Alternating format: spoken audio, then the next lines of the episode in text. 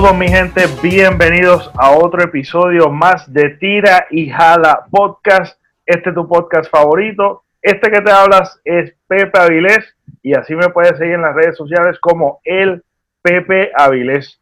Hoy tengo un invitado sumamente especial. Él tiene también un podcast que se llama ¿Qué es la que he estado allí?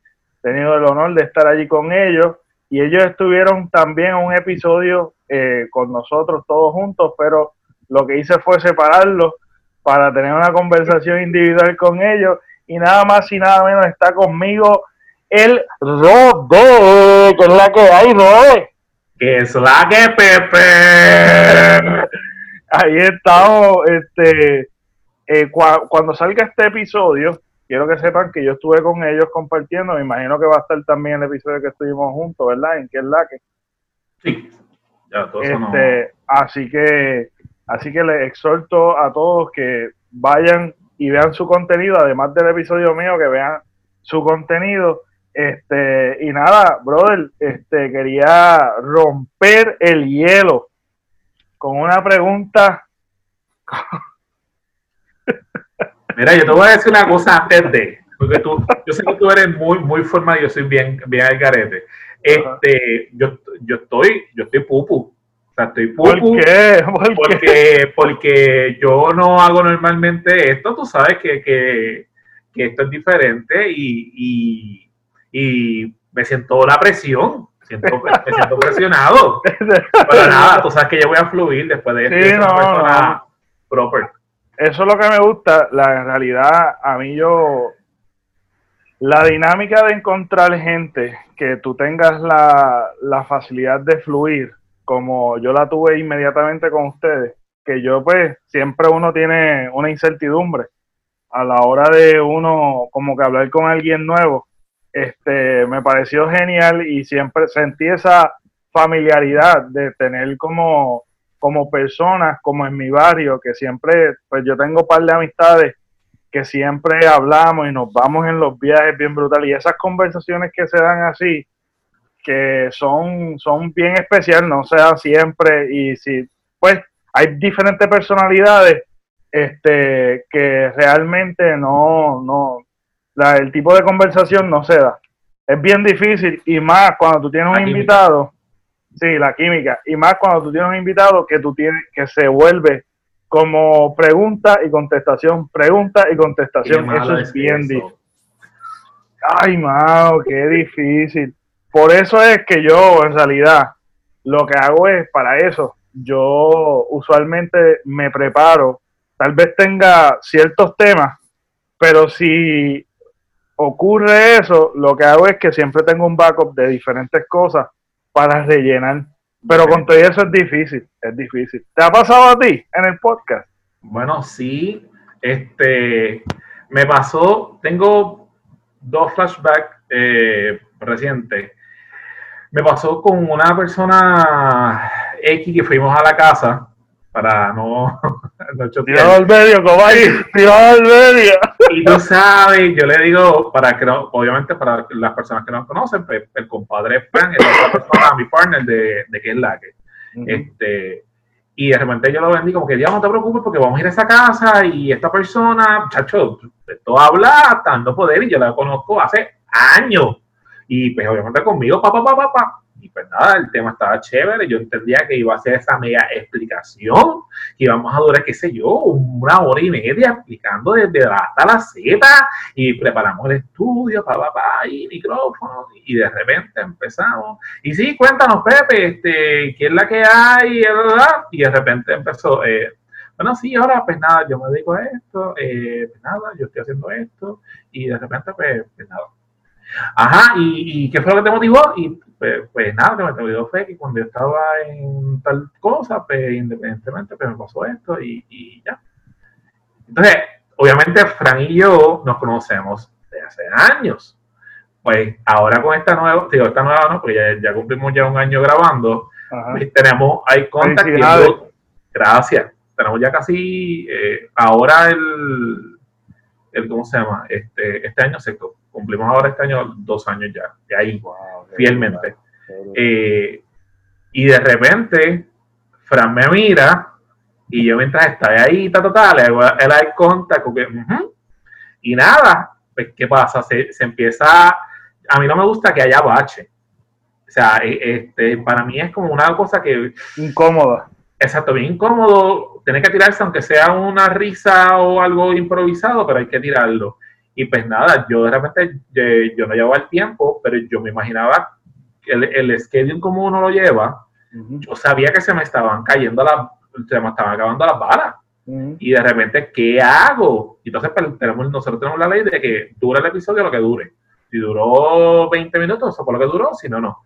Y efectivamente, cuando llegamos por casi por 20 minutos y pico, pues ahí. ¡Wow! ¿En serio? Yo, yo sí, yo estaba sudando porque es que yo entendía que ya toda la información que. Todas las preguntas que se podían hacer para que abundara y entonces pues, que creara la química, la, fluidez, de que entonces Fran opinara, opinara yo y, y la persona invitada, pues no vale nada porque ya a los 20 y pico de minutos yo no voy a hacerlo otra vez este, redundante y voy a lo que empezamos, porque entonces no, no es eficaz.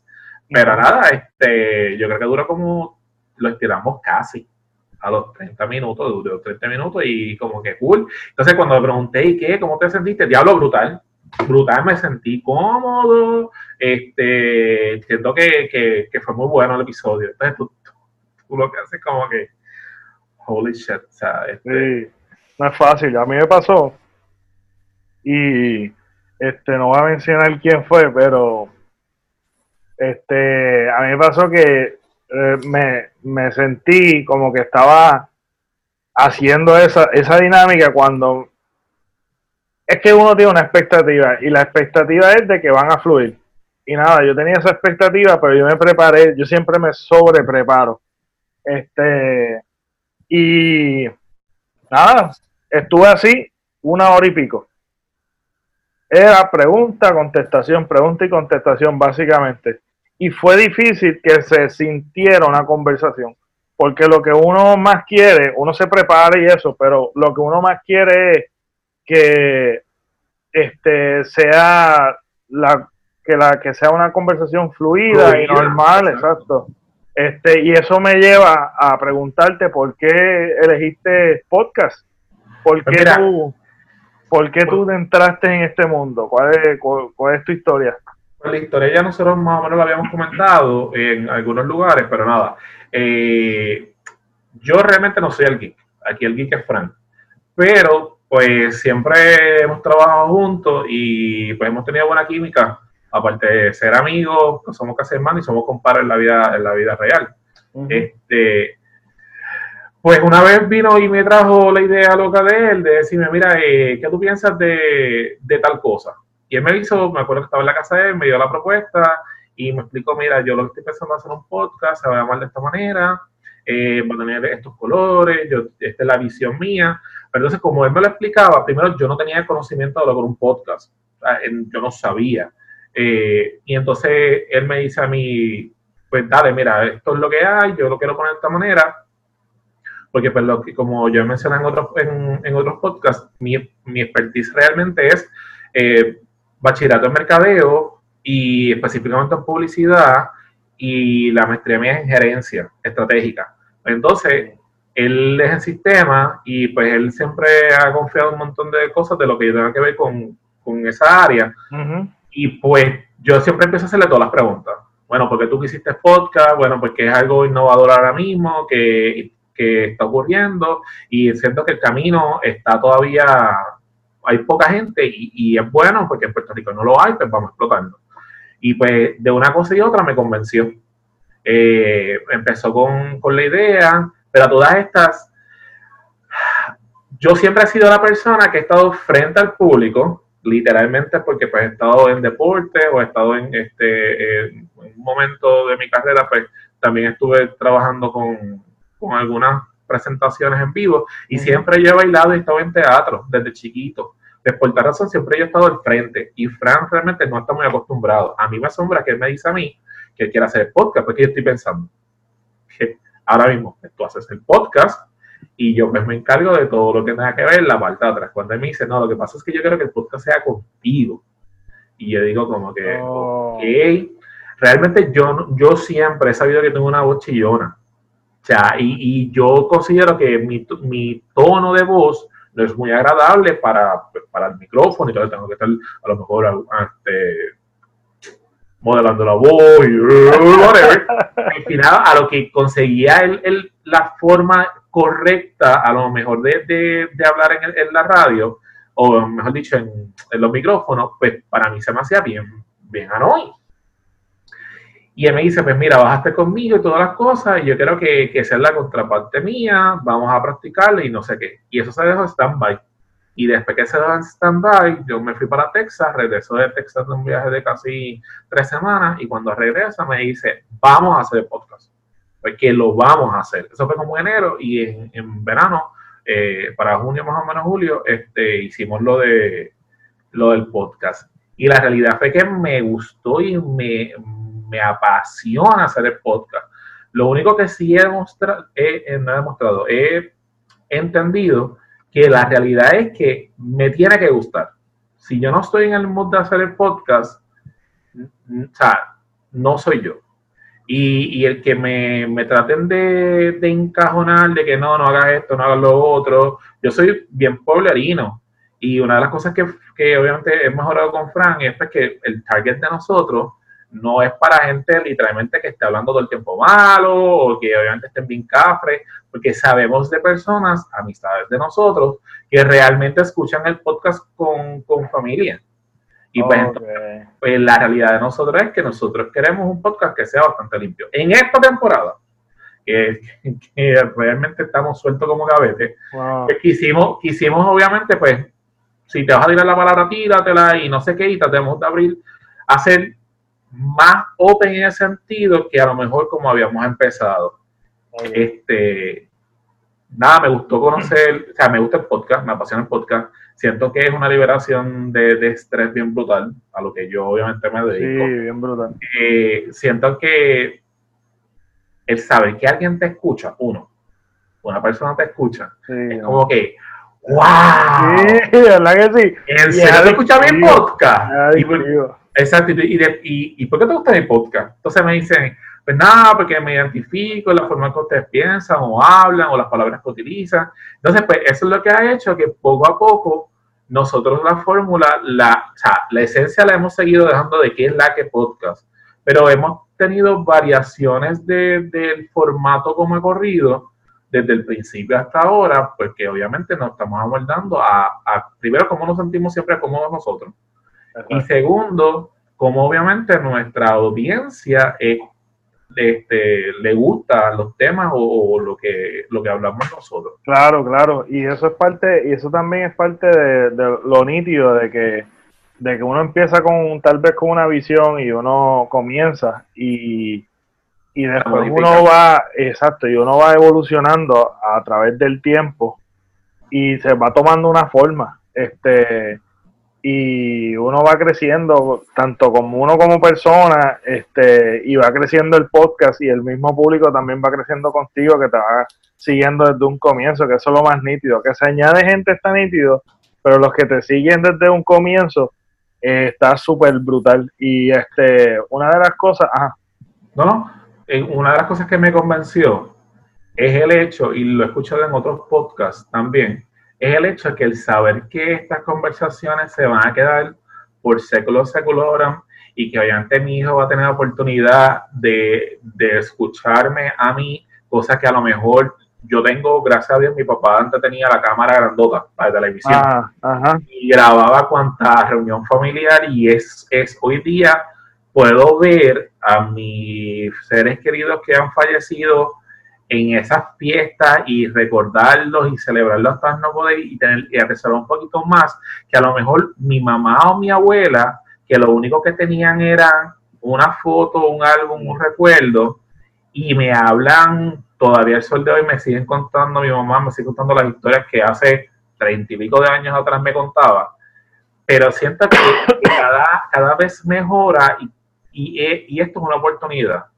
Y por eso es que entonces para mí valora mucho una conversación. Para mí es sumamente importante el yo sentarme y sacar de tu, el, sacar de tu tiempo y el mío y sentarnos a hablar. Para mí eso es muy privilegiado y, y se respeta. Claro, claro. No, es, una, es como un time capsule, una, una cápsula de tiempo que, que uno puede ver cómo uno pensaba también. Porque uno como hombre este, uno va creciendo y uno va adquiriendo conocimiento y va evolucionando y el ver como que uno pensaba y también este momento histórico que estamos pasando, que se registre esta conversación este, y, que, y que la oportunidad que uno tiene de conocer distintas personas y uno poder crecer y aprender, porque también una cosa, uno de los propósitos que a mí me gusta, además de conversar, este, irme en los viajes que me vaya, este, también el, el conocer, el aprender de, diferentes personas que tal vez piensen distinto a uno. El debatir este, también. El debatir, el, el, el, que uno tenga una de las cosas, yo me pongo siempre a pensar en, en esta pregunta de por qué podcast, por qué realmente yo elegí esto. Y yo te puedo seguir diciendo cosas nuevas porque en realidad, en realidad, esto de que tú estás diciendo, de los recuerdos, eh, yo no yo no sé si yo lo he compartido en mi podcast, pero una eh, un, eventualmente yo lo voy a compartir este, en uno de los podcasts que tengo planificado este, hacer. Es que yo siempre he tenido la obsesión del, del tema del viaje del tiempo. Yo estuve un, en un momento dado en mi vida que yo estaba obsesionado con Albert Einstein. Y todo surge, creo que fue con este, Back to the Future. Yo estuve tan bloqueado con Back to the Future, brother, que, que yo, yo eso, me, eso me despertó en mí como que estar pensando, wow, ¿cómo sería yo conocer a mis padres jóvenes? Este, ¿tú ¿Sabes? Porque Mari, pues, conoce a sus padres jóvenes. Entonces uno se va en ese viaje como que, wow, conocer a esta figura importante, histórica. Y, ay, conocer esto, y cómo sería Puerto Rico antes, y cómo era antes de, de, de cómo estaban los taínos, y tú te vas en el, por lo menos yo me fui en el viaje, este, y me iba en el viaje conversando con mis amistades, especialmente uno de ellos que está conmigo, este Phil, siempre estábamos conversando en el, en el, hubo un lapso de tiempo que estábamos obsesionados hablando con eso. Ahí surge en mí como que, ah, yo quisiera estudiar lo que Albert Einstein estudió, ser físico. Brother, llegué a high school, cogí física, me frustré. Sé que no soy, no soy bueno en matemáticas. Me quedó en teoría todo. Sí, sí, bueno, porque de verdad que eso sí que es bien complicado. Porque es ciencia y matemática. Me gusta mucho la ciencia, pero la matemática no soy bueno. Ajá, no, mano. Está, está demasiado. Pues yo de matemática, de matemática yo, yo no nada que ver. Eh, ciencia sí le meto. Eh, pues porque mis hermanos, por lo menos uno de ellos, pues eh, sí le mete bien brutal todo lo que tenga que ver con conciencia y las ferias científicas y todo lo demás.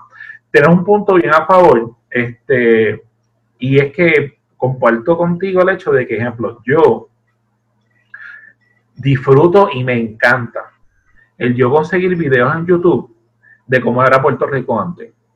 ¿Por qué? Primero porque mi abuela era de Morovi, era de campo pero mi abuela vivió en Bayamón, en Santa Juanita toda la vida. Yo, y me, voy en mi viaje ahora, me paras cuando tú, cuando tú quieras. Entonces, el año pasado, mi prima y yo, por parte de, de padre, nos tiramos la maroma de hacer el libro de la familia, de parte de papá. Te hago el link de eso para, para que sepa lo de, lo de porque dije lo de, lo de la madre. Eh, y yo descubrí un montón de cosas.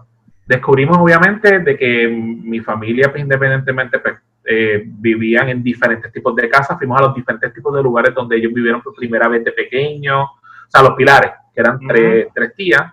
Eh, de ahí cómo, cómo, era la interacción, quién se mudó a donde fulano de tal, cómo era que hacían que trabajaban y entonces mis tíos, que son tíos primos, eh, pues todos ellos se cuidaban entre una cosa y otra.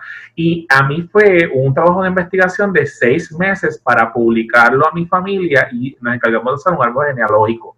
Ah, hasta, el año pasado, desde, desde, lo, desde conseguimos tarjetitas de funeraria o escrito, eh, poesía, para, para mí es un tesoro. Ah, ¡Qué brutal! La parte mía fue entonces coger los, los eh, VH y grabarlos en CD de las reuniones familiares por parte de padre para que entonces entregárselo a los hijos de esas tías, o sea, que serían mi papá este, y sus primos, eh, porque lo teníamos en CD, yo los tengo también en pendrive, y fue, fue una, una misión.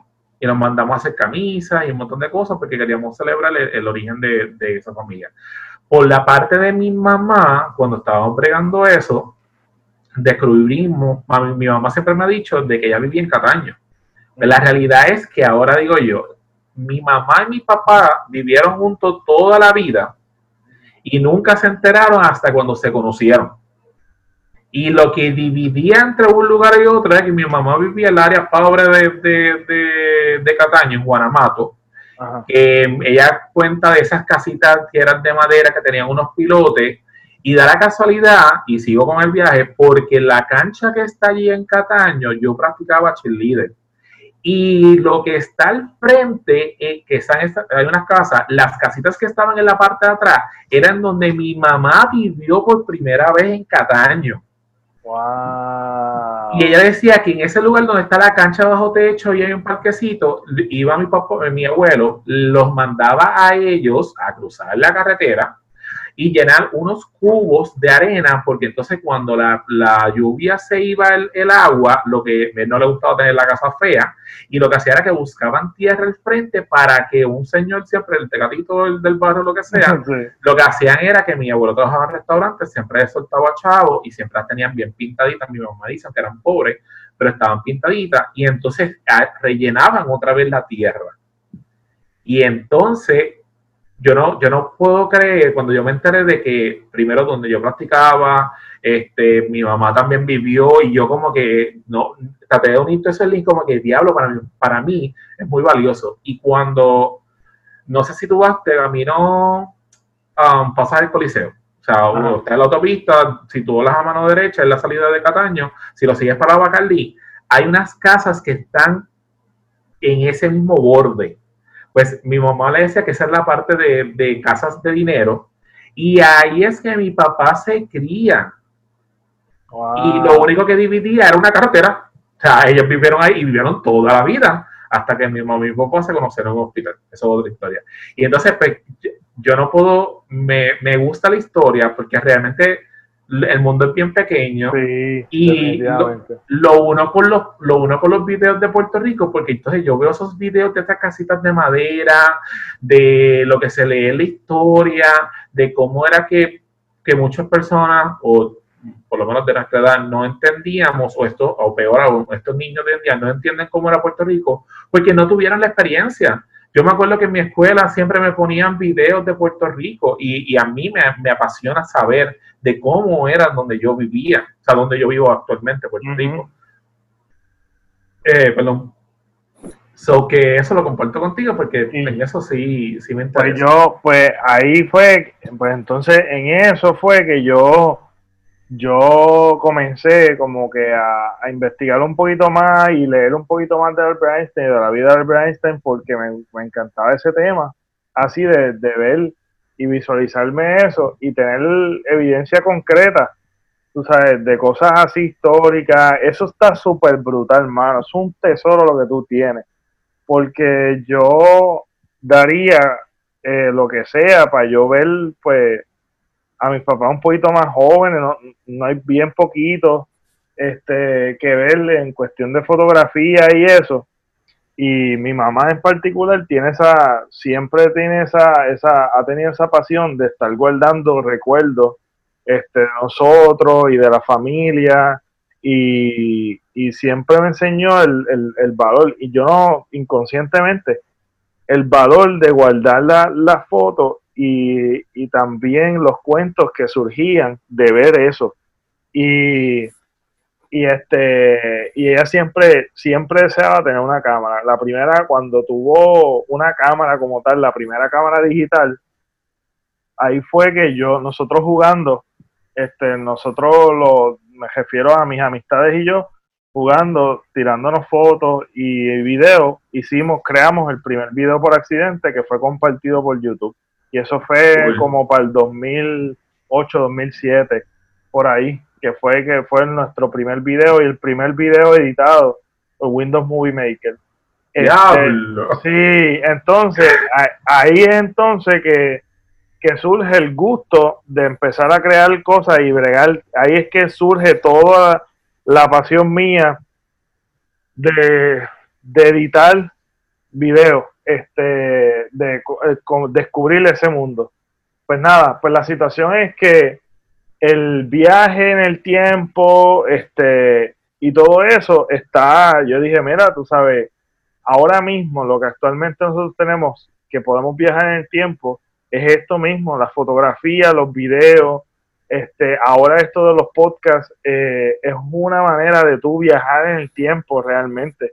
Tú llevas dos años haciendo podcast, tú puedes escucharte y ver y recordarte que en ese momento la historia que tuvo detrás de eso, eh, que tu hijo tenga esa oportunidad también, que le estés brindando esa oportunidad, que estés creando todo esto. Yo le agrego un eh, podcast. De verdad.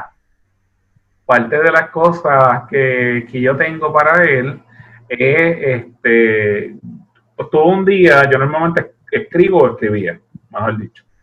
Que por cierto, una, una inundación de esta casa, este, mi, mi libreta de, de, poemas y pensamientos se mojó y pues se perdió. Oh. Este, con otras cosas. Pero yo tengo álbumes de, de, todo aquí en mi casa, me encanta. Y yo ah, decidí. brutal. Yo decidí que para mí era muy importante yo contarle unas cosas, que obviamente mi nene está pequeño hoy día, y posiblemente yo, le hice unos álbumes y en cada álbum, es que soy bien detallista, fulano de tal, que fue lo que ocurrió, la, la, la, la, en el mismo, en cada cosa. Wow, mano, tú eres bien perfeccionista. Sí, yo me veo bien al garete, por eso es que yo digo en los podcasts y quiero, voy a seguir con la campaña. Ustedes bien al garete, bien. ¡Ah, Pero realmente yo soy bien estructurado y bien tímido. Lo que pasa es que obviamente se manejan las cosas, pero a mí me gustan las cosas bien GI y eso es bien malo, aunque me salgo de, de la línea. Pero, pero ocurre, pues nada. Y yo consideraba que, como podcast ah.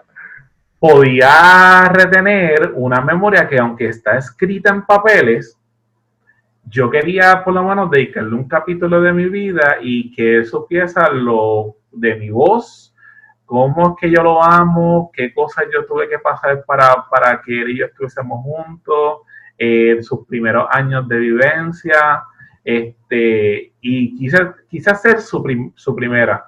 Obviamente eh, con el fin de por lo menos tener otros podcasts decidido a él. Este, y es una de las ah, cosas que lo tengo ya en la nube, en pendrive, en la memoria.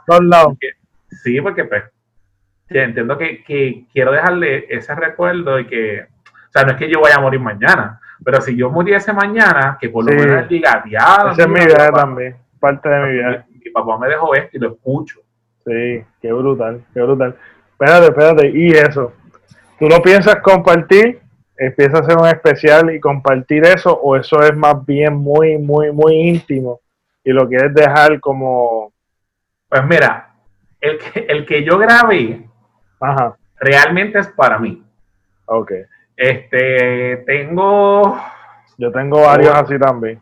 Tengo, obviamente Frank quiere sacar un episodio eh, conmigo, que estamos en negociaciones hace meses atrás, porque la idea era primero que no, ya la idea es que sí, y una vez me acuerdo, pues yo sé así, impulsivo, le escribí, oye, este, si yo sacamos el episodio, ¿qué nombre le ponemos? que se queda como que, pero ¿de dónde tú sacas esto? Yo no, solamente a preguntar. Y tengo aparte de eso dos personas adicionales que, que son podcasteros, que obviamente me han hecho la oferta y me dijeron, yo quiero que tú estés en mi programa y, y contar, quiero, quiero que cuentes tu historia.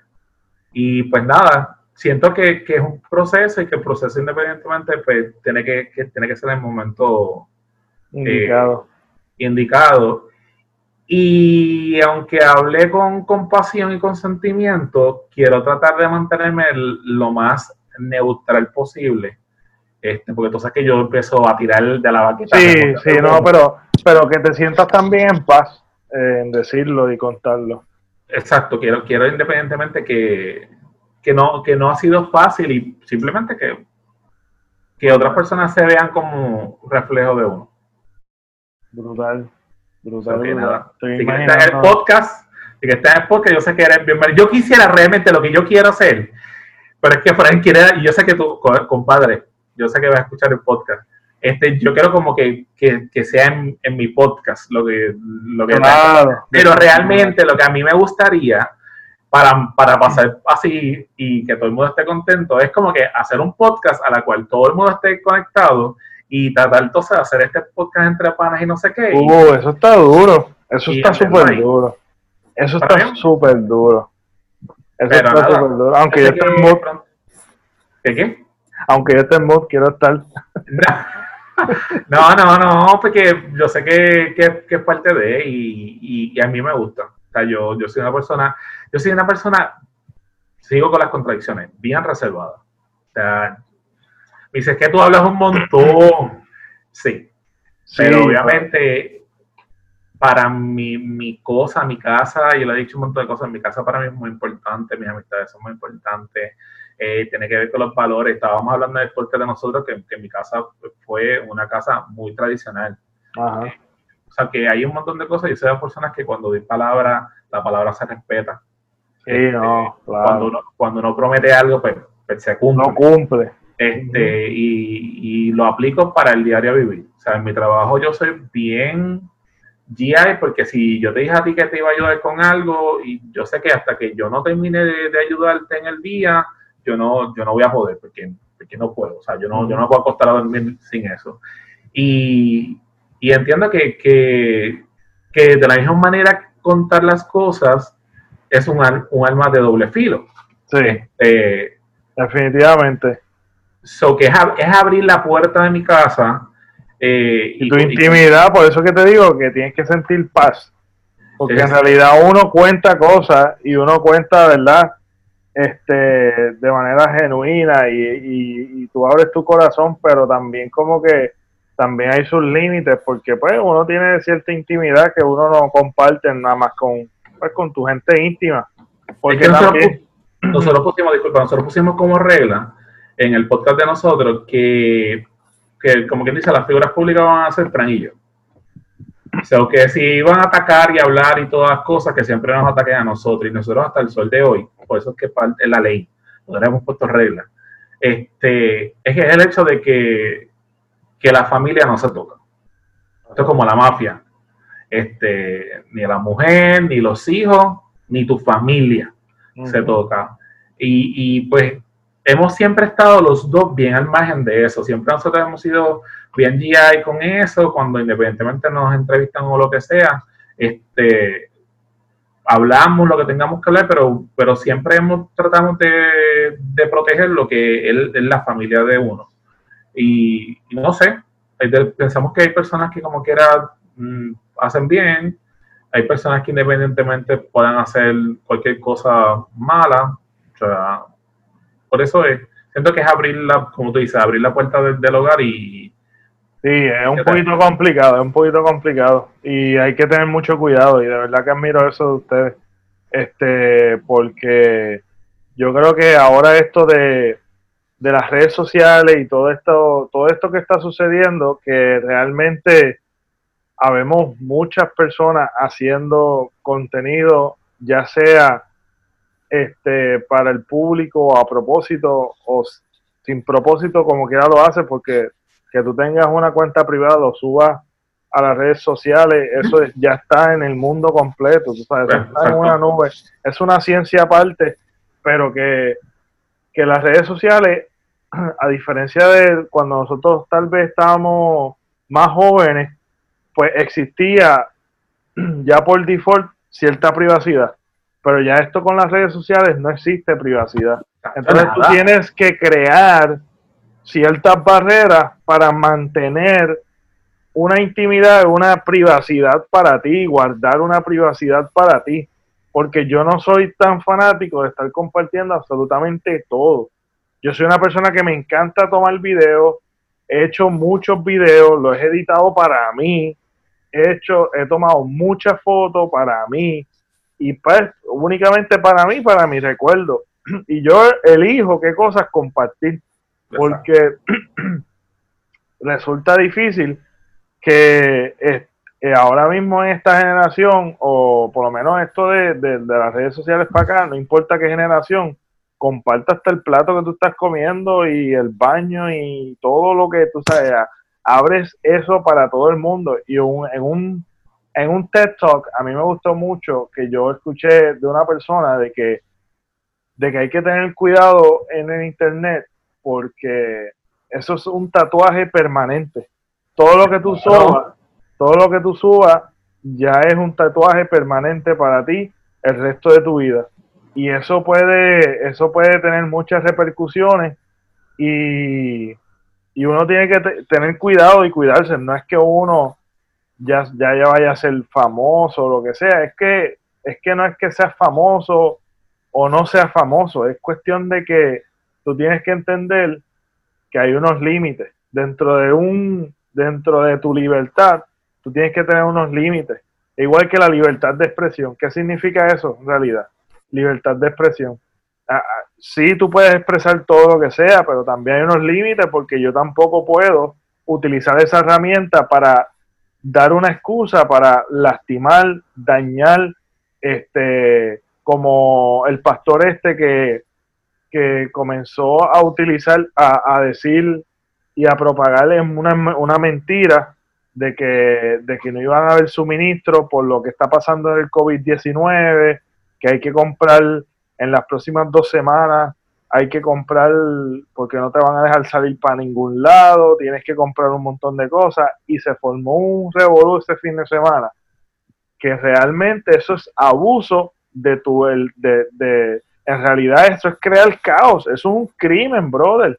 O sea que tenemos que tener cuidado de que a veces nos creemos ciertas cosas porque se escuchan, se escuchan bonitas. A ah, libertad de expresión, pues yo puedo expresar todo lo que sea, pues no. O sea, no es así.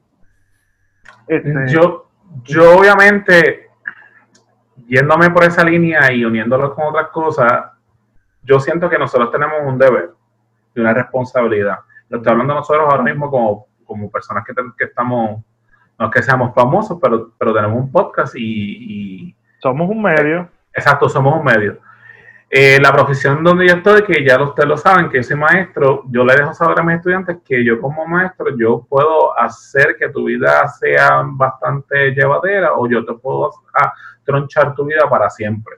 Eh, yo siento que yo tengo el, dominio de, la palabra. O sea, yo, yo estoy, me paro, puedo hablar con, con grupos, ya lo he hecho, personas, 100, 200, 300 personas y más, y pararme en un escenario y llevar un mensaje y tratar de convencerte de que eso es lo que es o lo que no es y, y todo lo demás. Ya sabiendo eso, y uniéndolo con lo que estaba hablando ahorita, pues entonces yo siento que yo tengo la responsabilidad cada vez que hay, yo prendo un micrófono. Eh, yo tengo que educarme, yo sé que lo que va a salir por aquí se va a quedar, como tú como un, como un tatuaje. Hay personas que a lo mejor no le harán caso, hay otras personas que le trabajé la máquina y diga, diablo, pues dijo, si hay que coger a todo el mundo por el pescuezo, pues vamos a coger por el pescuezo porque lo escuché. O sea, lo que pasa por la mente de cada uno, obviamente uno no lo sabe. Por la razón, en eso sí yo me dejo llevar un poco con los medios tradicionales, televisión y, prensa y radio, porque ahora mismo lo que nosotros ya catalogamos como un artista, que hoy día el artista realmente se demuestra que es una persona común y corriente, no a lo mejor como con el tiempo de, nosotros o de nuestros padres, que todavía es allá en el escenario, y eso jamás la vista ahora en enero y no lo vas a ver por lo menos hasta diciembre que va a haber otro concierto o una fiesta patronal. Hoy día tú tienes la accesibilidad de que tú lo viste en concierto, pero antes del concierto lo viste en su página y hizo live y hizo 10.000 cosas y, se ve más una persona más común y corriente.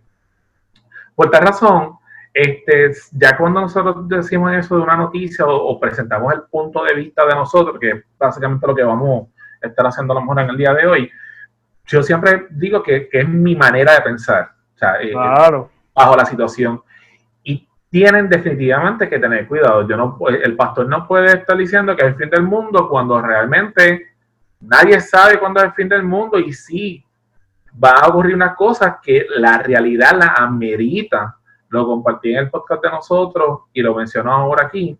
Si fuera por eso, en el caso mío que yo tengo gente que trabaja en hospitales, le llegó, cuando esto empezó, lo primero que le llegaron un email fue una persona diciendo, eh, necesito que por favor traten de tener suministros para 30 días y llamar a mi casa histérico. Y tengo personas, te estoy diciendo, que trabajan todos en hospitales y eso es como que jamás el, teléfono no paró de sonar ese día. Tú compraste, va, esto, lo demás, no, tienes que tener para, no dos semanas, tienes que tener para tres, cuatro semanas. Y uno como que, pero si yo recibo la misma quincena, yo no puedo hacer una compra para cuatro semanas porque mi quincena me da para, para dos, o sea, no, no me, o sea, pueden estar histéricos, pero no puedo hacer más nada, lo que puedo hacer es mejorar, que si compro a lo mejor un galón de, aceite pequeño, pues voy a comprar entonces el galón grande, pero tengo que, tengo que ajustar lo que hay. Este, eso que con eso comparto la opinión contigo. O sea, yo no te puedo esperar aquí y decir tres barbaridades y después, ah, no ocurrieron. Pues, bendito. Sí. Y yo te pregunto, y esto es una pregunta recurrente y es, creo que es un debate sin fin. Y me gustaría saber tu opinión en cuanto a eh, la clase artística que estabas mencionando. Y estábamos hablando de la libertad de expresión, estábamos hablando de lo que uno puede influir a, por lo menos a nuestro, a nuestro nicho, a nuestro público, la gente que nos sigue. Eh, y quisiera saber hasta la clase artística cuánta responsabilidad tiene con presentar su arte presentar un mensaje y si verdaderamente influye en la generación de los males que están sucediendo. Porque muchas veces, como una, una, una de las cosas, una de las cosas que el plato de comida. Pues, pues, este, porque muchas veces eh, están hablando de que, ah, eh, el reggaetón, que la música pop ahora mismo, y siempre cuando hay algo que está bien popular, es altamente criticado. Es malo, dañino, es del diablo. Y pues nada, quisiera saber tu punto de vista en cuanto a esto, en cuestión de, lo que estamos hemos estado hablando y las preguntas que te, acabo de decir. Mira, eh, entienda que la clase artística, entiéndase tanto pintores, bailarines, artistas, teatro, músicos, este, actores, eh, tienen el deber de que en situaciones así como las que pasan, como huracanes, terremotos y ahora este, lo de la pandemia, es sumamente importante que ellos sean literalmente el filtro de, de nosotros. ¿Por qué? Porque ellos, ellos son parte de lo que es el pueblo y si no fuera por ellos hoy día, las cosas normalmente se, hacen bien grandes y la gente se pone bien histérico. Y yo lo he mencionado en mis podcasts, el hecho de que hay que reconocer que la clase artística son de las pocas personas que en medio de las situaciones rápido llevan un mensaje, se ponen eh, diferentes tipos de asociaciones, grupos, ya sea los de la radio, de la X, los de la Mega, este, diferentes SBS es, Mega, pero diferentes tipos de, programas se unen, eh, vamos a ir los lunes, vamos a ir los martes, y eso nadie, obviamente siempre es el que quiere tener la pauta. Ah, estoy aquí en el show de, de Pepe, whatever, y cool, y tiene la promo. Pero la realidad es que la gran mayoría lo hace porque tiene, no tienen, sienten el deber de, compartir con el pueblo porque ellos mismos están padeciendo lo, mismo que, que, el que está en la casa. Lo único que ellos, por ser artistas, tienen a lo mejor el, la flexibilidad de pagar un avión y llenarlo de comida y llegar aquí, o coger un avión y estar 30 horas viajando para llegar aquí y dar cara en algo. Entonces, cuando uno, el pueblo ve que ellos hacen eso, uno se siente como que diablo, por lo menos ellos vinieron a, tener una hora, tres horas de, que, de entretenimiento. Eso es lo que están haciendo hoy en día, porque están haciendo tanto live. Y mejoró a las personas que lo critican el live, porque si usted no quiere ver el live, no lo vea. A usted no le afecta para nada el live. Ahí están haciendo el live, que al principio fue, qué sé yo, artista reconocido. Anita, Olga, Ricky. De, no, Ricky no hizo el live, pero hizo algo así parecido. Pero de acá, este, Cani, eh, Tommy, que si capó. Excelente, qué bueno, porque tú tienes que criticar.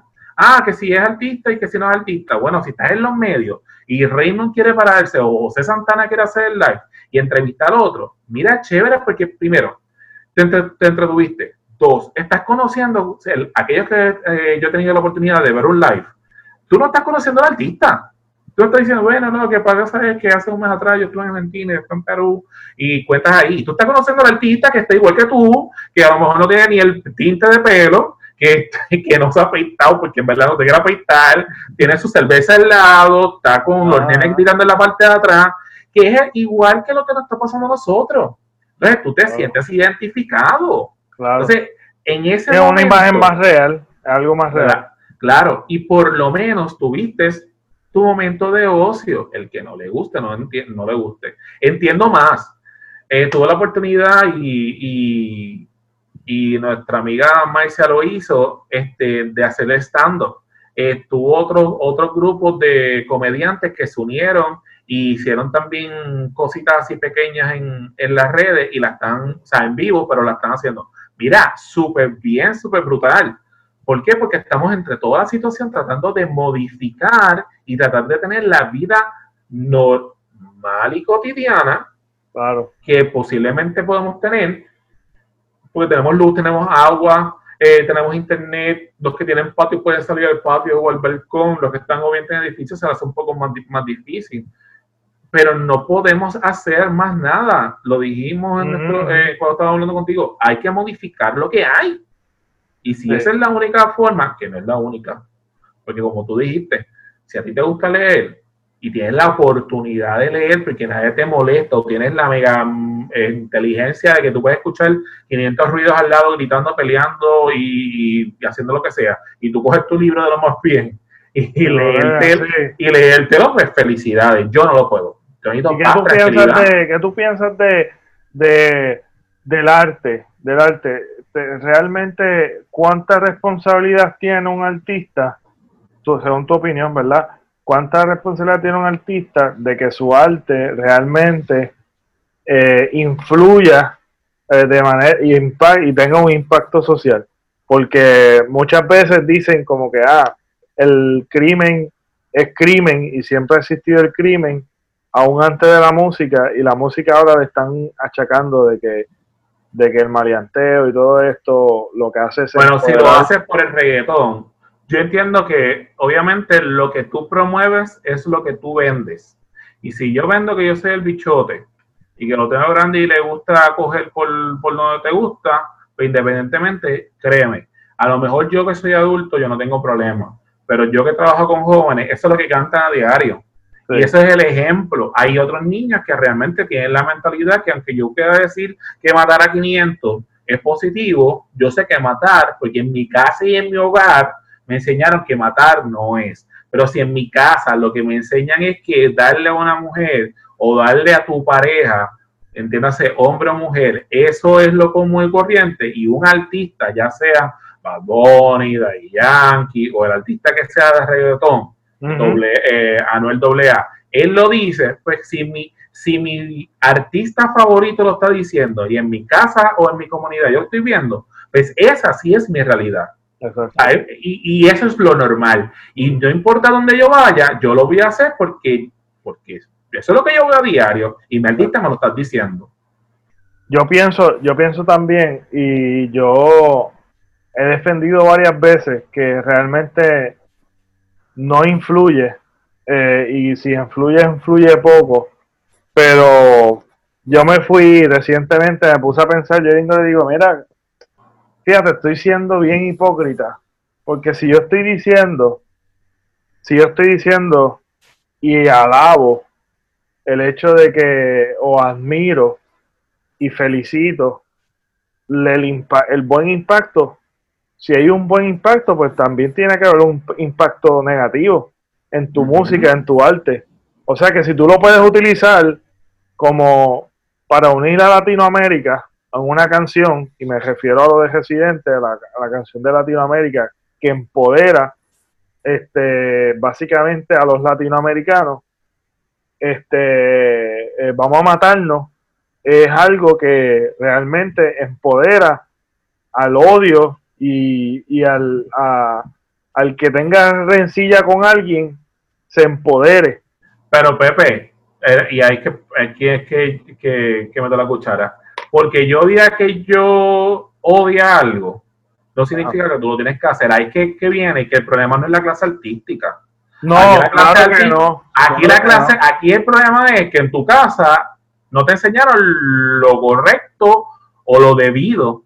Porque ejemplo, tenés una que digo una cosa y digo la otra. Yo tengo estudiantes que escuchan la canción y cuando la mamá lo, lo, ve cantando, le parte la cara, porque ellos saben muy claramente que en mi casa no lo permite. Obviamente la escuela es otra cosa. Y él sabe que si él hace o dice lo que está diciendo la canción, yo la voy a caer encima y no me importa que vean las ciencias sociales, yo voy a llamarlo otra vez porque es que, en mi casa no se hace eso. Exacto. Entonces, pues, el, problema aquí, la pregunta sería, ¿el problema realmente es el artista que diga que al fin y al cabo quiere matar a cinco?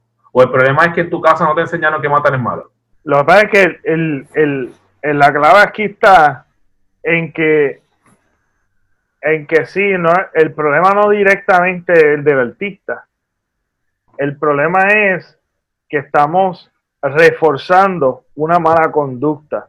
No es del artista, pero estamos reforzando a esas personas. Obviamente, yo no puedo hacer mi arte según alguna población. Yo hago mi arte por, por mí mismo. O sea, que si yo creo un arte, lo creo y es un reflejo de lo que yo quiero expresar. Exacto. Eso no está mal, este, pero en cierta forma como la madre también en su casa da un mal ejemplo y el padre o la discordia o el ambiente en que está, también hay muchas otras cosas más, si ponemos a ver, hay muchas variantes que influyen y refuerzan un mala, una mala conducta. Por eso es que te digo que son modelos, son modelos que están a nuestro alrededor, que influyen de alguna manera u otra. Y no estoy diciendo que la verdad absoluta está o la raíz del problema está en el artista, sino que estoy hablando de que, de que sí, en cierta manera, si yo puedo decir, wow, qué gran ejemplo tú estás dando aquí, pero no, pues entonces yo también puedo decir, aquí no estás dando un gran ejemplo, pero yo como adulto puedo diferenciar una cosa de la otra. Pero hay muchas conductas que podemos reforzar en ciertas industrias como lo que es la, la pornografía, lo que es, hay muchas cosas que realmente refuerzan y alimentan una mala conducta ya preexistente o una enfermedad preexistente. No estoy hablando de que tal vez ellos no tengan la culpa necesariamente, pero sí hay una población que está siendo afectada por tal vez ese arte, ¿entiendes? Definitivamente sí. Pero si sacando la música sacra, me está poniendo a pensar. Si tú sacas la música, si tú sacas la música sacra, coge cualquier género, merengue, salsa, bachata, reggaetón, hasta ahora, y pop. Prácticamente todos, de una manera u otra, lo que te promueven a ti es literalmente lo que no se puede hacer. Ajá, exacto, estoy de acuerdo. Merengue y bachata afincado, que si la vecina, el cuernú, igual que la salsa, te metiste tal cosa, te metiste al codo. Eh, si te vas a, pop, el cortavena, es verdad, no, el amor, que si no puedo vivir sin ti, que me voy a tirar por el balcón, que al fin y al cabo el amante, que si al fin y al cabo tú lo haces mejor que yo, la depresión de que al fin y al cabo que si te miré por mi ventana y me siento como un mueble, la depresión. O sea, básicamente lo que ellos, lo que ellos representan, sí, eh, o tratan de hacer en muchas ocasiones, es obviamente la, la realidad que, que, vive en, esa mismo, en ese mismo tiempo. Una de las cosas de mismo fe es la más criticada y fue, bueno, fue una de las, más criticadas. Este, la de Luis Fonsi con, con esta, con, con Daddy Yankee. este, despacito. Despacito fue uno con el movimiento sensual, no sé qué. Otra de las de él fue lo de, lo de Calypso.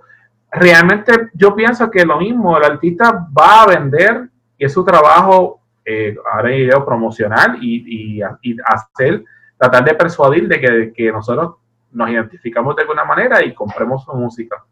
Pero sigo sosteniendo, independientemente del artista, eso está ahí. Tú tomas la decisión si tú lo quieres escuchar. Pero estamos, estamos, estamos, y en cierta manera estoy hablando cuestión de cosas que yo mismo me cuestiono. Y en cierta manera yo defiendo mucho de que si el artista pues que expresa eso, pues tú decides consumir, etcétera, etcétera.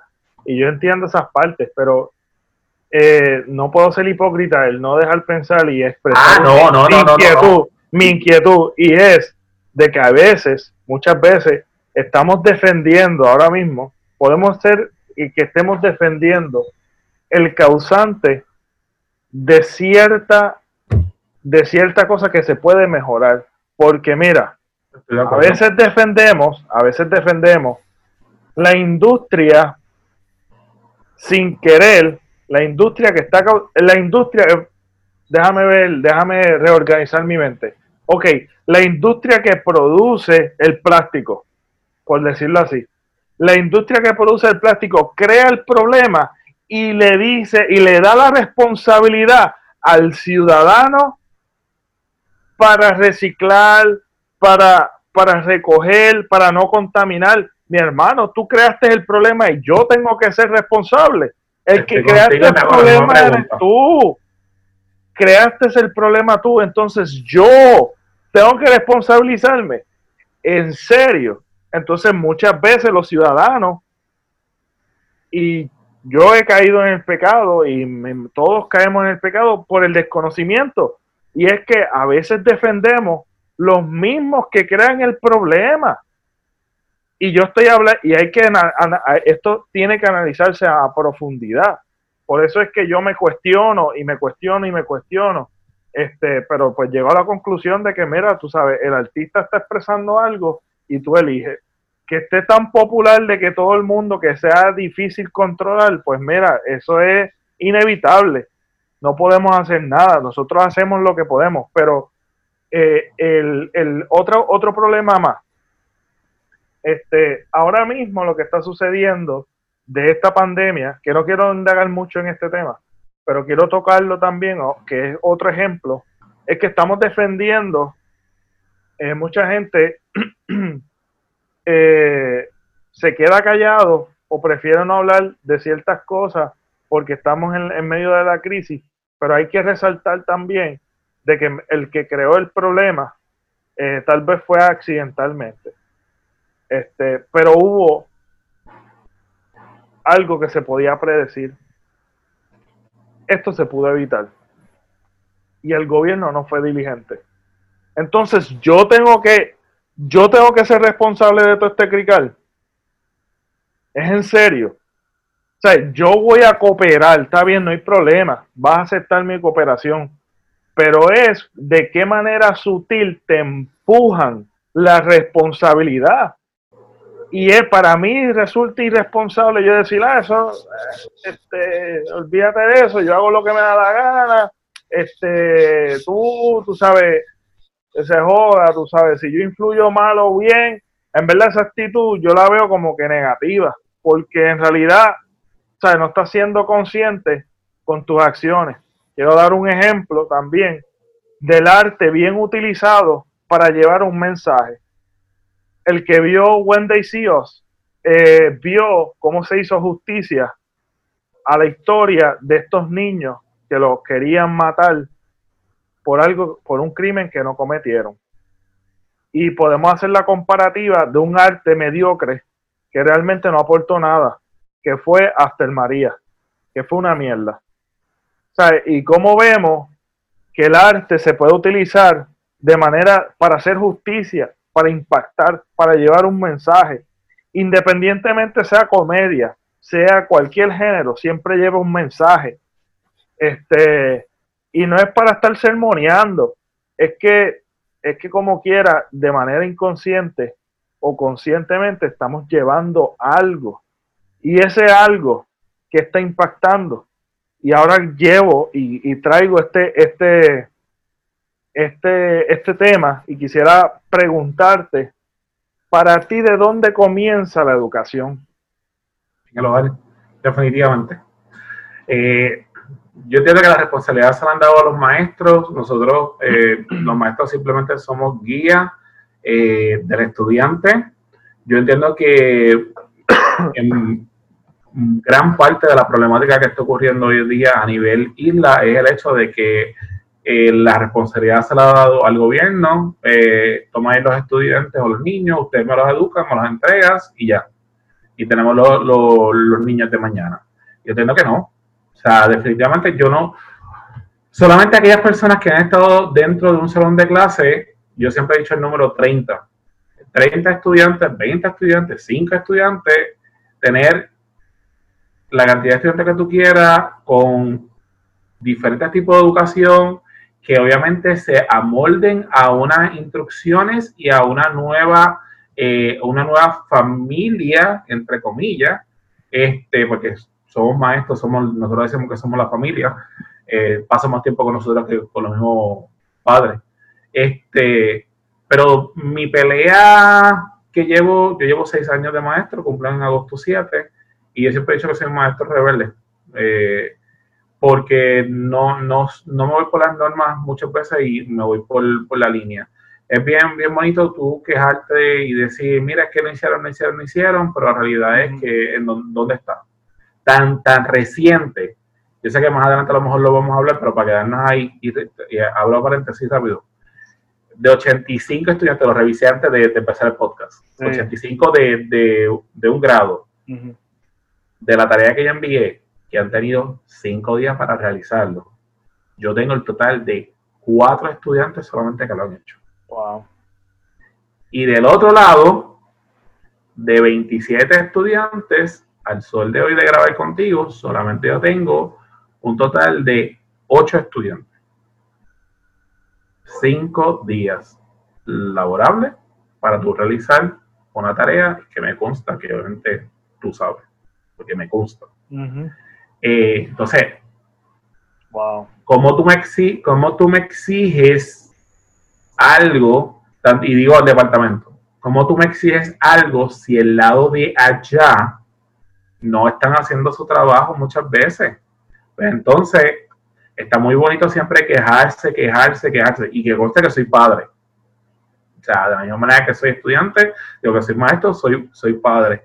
Y yo me estoy encargando de que mi hijo tenga unos valores, que, que tenga un respeto. Y, obviamente, ojalá que, cuando ya está más grande lo demás, yo seguiré trabajando en eso, pero yo me estoy encargando de mi educación. Mi caso particular es que mi niño tiene una deficiencia eh, mm, en escritura. Pues mire, señor, yo sé que si mi niño, yo dejo de estudiar, a lo mejor un día, pero de los siete días yo no lo pongo a hacer trazos, cuando llegue agosto, la escuela nueva que va a estar, yo sé que todo lo que estuvo de agosto hasta febrero se perdió. Totalmente. Porque son cuántos, cuatro meses que va a estar fuera sin hacer trazo. Entonces la responsabilidad y la educación es mía.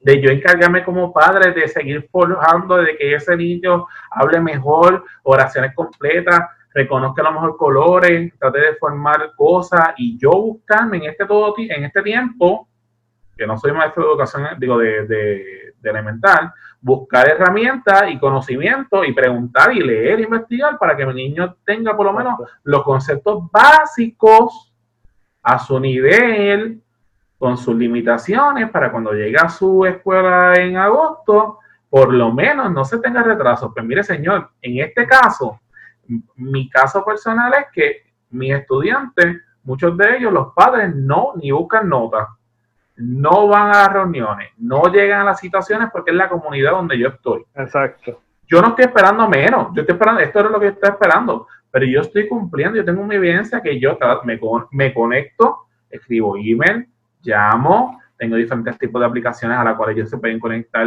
cualquier tipo de hora. Este, que, sí, no, no, y la, la, la, situación es que yo pienso y, concuerdo contigo totalmente de que la educación comienza en el hogar y la, la educación comienza en el hogar y, se, y es reforzada eh, en, la, en la educación, en, el sistema educativo, es reforzada. Este, y ahí quisiera entrar en este punto de que hemos hablado de las, cosas, las diferentes cosas que pueden influenciar como el arte en nuestros niños este, y en la generación que se está levantando. Y yo creo que en vez de estar luchando con, este, con un algo bien fuerte, este, algo bien grande, una muralla bien grande, yo creo que debemos enfocarnos en verdad en nuestro, en lo que nosotros, en las herramientas que nosotros tenemos, porque muchas veces eh, lo criticamos, señalamos y lo, y lo dejamos ahí como si eso solucionara algo. Entonces, ¿qué como tú, como individuo que estás haciendo en el hogar para realmente preparar a tu niño para todas esas grandes influencias que están alrededor. Entonces yo creo que eh, en cierta manera la manera de tú discernir de que esto es entretenimiento, esto no es real, esto es vacilón y enseñarle valores, enseñarle este enseñarle la y darle y brindarle la herramienta en vez de estar quejándote en, que realmente el sistema no está proveyendo para mí y que todo el mundo tiene que hacer, tú sabes, tenemos que crear este mundo perfecto afuera para que mi niño no sea afectado. Cuando en realidad tú, el que tú tienes que empoderarlo, eres tú en el hogar. El que se dañe afuera es bien difícil si tiene un buen fundamento. Y a veces queremos que lo que nosotros no hicimos lo hagan otros. Y yo creo que ese es el peor error que hay este, en, en, en hoy día. Entonces, una de las cosas que me gustaría para ver qué ideas tú tienes, este, que yo sé que tienes buenísimas ideas, pero qué clases tú dirías que deberían existir que no existen en el currículo hoy ¿Qué día. Clases. Clases, clases, clases, clases o ideas clases o ideas que tú tengas que deberían de estar en el sistema educativo que realmente hace falta. la, primera, la primera clase que tienen que tomar es que el departamento hay que romperlo. lo, he dicho siempre y lo voy a seguir sosteniendo. El departamento es un pulpo, es algo enorme. Entonces, las instrucciones se dan arriba a nivel de cabeza, los 30 que estamos aquí. Y esa instrucción se graba en papel y el papel aguanta todo, todo, porque yo tengo que evidenciar. Y ese papel janguea desde la oficina número 100 a la 1. Por tal razón, cuando ese papel llega a la 1, ya independientemente ya no saben lo que hay que hacer. O sea que realmente, y lo digo en serio ahora, hay, el sistema de educación ya es un sistema, un sistema obsoleto, porque la forma de educar hoy día no es la misma forma que educábamos en los años 20, 1920, de mi abuela.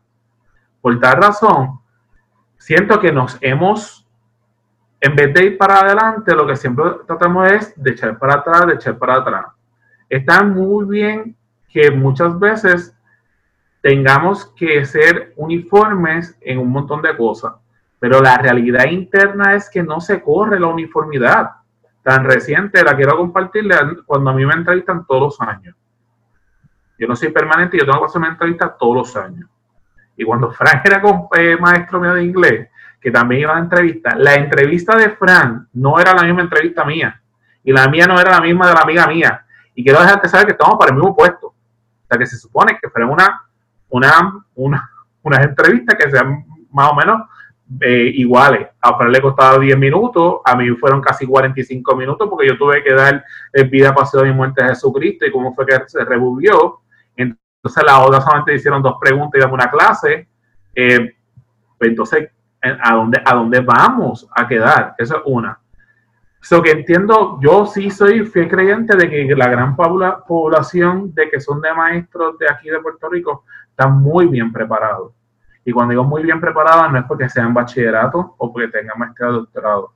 Es porque yo he tenido la oportunidad de tener compañeros de clase que realmente intentan hablar de tanto de elemental, intermedio, superior, ejemplo, en matemática, y te dice, sí, porque esto tú lo cubres en tal lugar, tú lo cubres.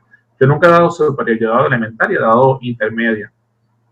Y tengo a mi amiga que, que da escuela superior, que obviamente veo que el currículum de ella es lo mismo que estoy. ¿Qué clases, qué yo quitaría? Bueno, eso lo quitaría. ¿Qué, clases? Exacto. Yo, yo pondría que las clases fueran más vida real. ¿A qué me voy? Está muy bien que ellos sepan a lo mejor el saber, eh, o sea, estrategias básicas, eh, destrezas básicas. Hablar y escribir y leer y escuchar. No importa el idioma que sea este, pero la realidad es que yo siento que lo están preparando siempre para lo mismo. Esto es lo que tú tienes que saber, a esto tú le quitas, le quitas esto, esto es el resultado. Eso está perfecto. Pero ¿cómo yo llevo eso a la realidad? Yo por lo menos en mi salón de clase trato de explicar lo que es el concepto. más práctico.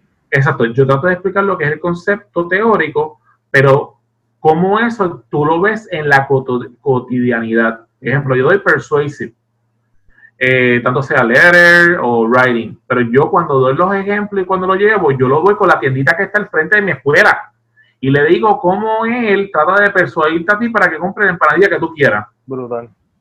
Pues entonces, llevándolo de esa línea, y yo le hablo de los billboards. Cuando usted está en el tapón en Plaza de las Américas y todo lo demás, cuando usted mira, tú aparece la marca de hamburger tal. Y son las 5 de la tarde. Yo le estoy tratando de persuadir que en la próxima salida hay uno que tú me lo compres, que aunque tú vas a hacer comida, es más fácil para ir y comprarlo. Pues entonces ahí es que ellos ven que no es que tú me tengas que escribir algo persuasivo, es simplemente que en la vida real tú estás bombardeado a cada, a cada rato de mensajes que te tratan de persuadir para que tú actúes y te comportes como yo quiero que tú te comportes. Por ejemplo, el gobierno. Este, yo soy fiel creyente de los deportes y de, de las bellas artes yo entiendo que deberían volver otra vez, lo están tratando de hacer, pero no es este, demasiado. Eh, la gira, a mí me encanta, mis estudiantes hacen giras, yo trato de hacer mínimo de cuatro o seis giras al año. Eh, para mí eso es súper eh, esencial y necesario. Yo aprendí un montón, es que te lleven al teatro, que te lleven a diferentes lugares. Yo tengo gente que, que nunca han ido al morro, desde lo más básico hasta lo más complicado. Ah, que a lo mejor llevarte a trampolín es una estupidez. Claro, es una estupidez, pero posiblemente la única vez que vas a ir a trampolín par es a mí. No me en ningún lugar. Deporte 100%. Este, no, yo no eres más atleta, pero eso de hacer field day, hacer carrera, hacer este intramodales en la comunidad, tú, o sea, yo he visto que el estudiante, el estar todo el tiempo ahí, ahí, tienes que estudiar, tienes que estudiar, tienes que estudiar y tienes que hacerlo todo el tiempo llega un momento que se apesta. Y a mí no me interesa más. Que si yo en una escuela, que yo tengo actividades este, extracurriculares, que yo pueda visitar, que yo pueda hacer, yo entiendo que el estudiantado va a tener un estudiantado más confiado, más llevadero y que realmente tenga una consecuencia. Tienes que trabajar académicamente si tú quieres participar de estas situaciones o de, estos eventos. Y muchas veces se llevan a cabo. Pero otras veces entonces el departamento te dice, ah, tú no puedes penalizar a nadie, porque son giras educativas. Pero entonces es que hay otras maneras.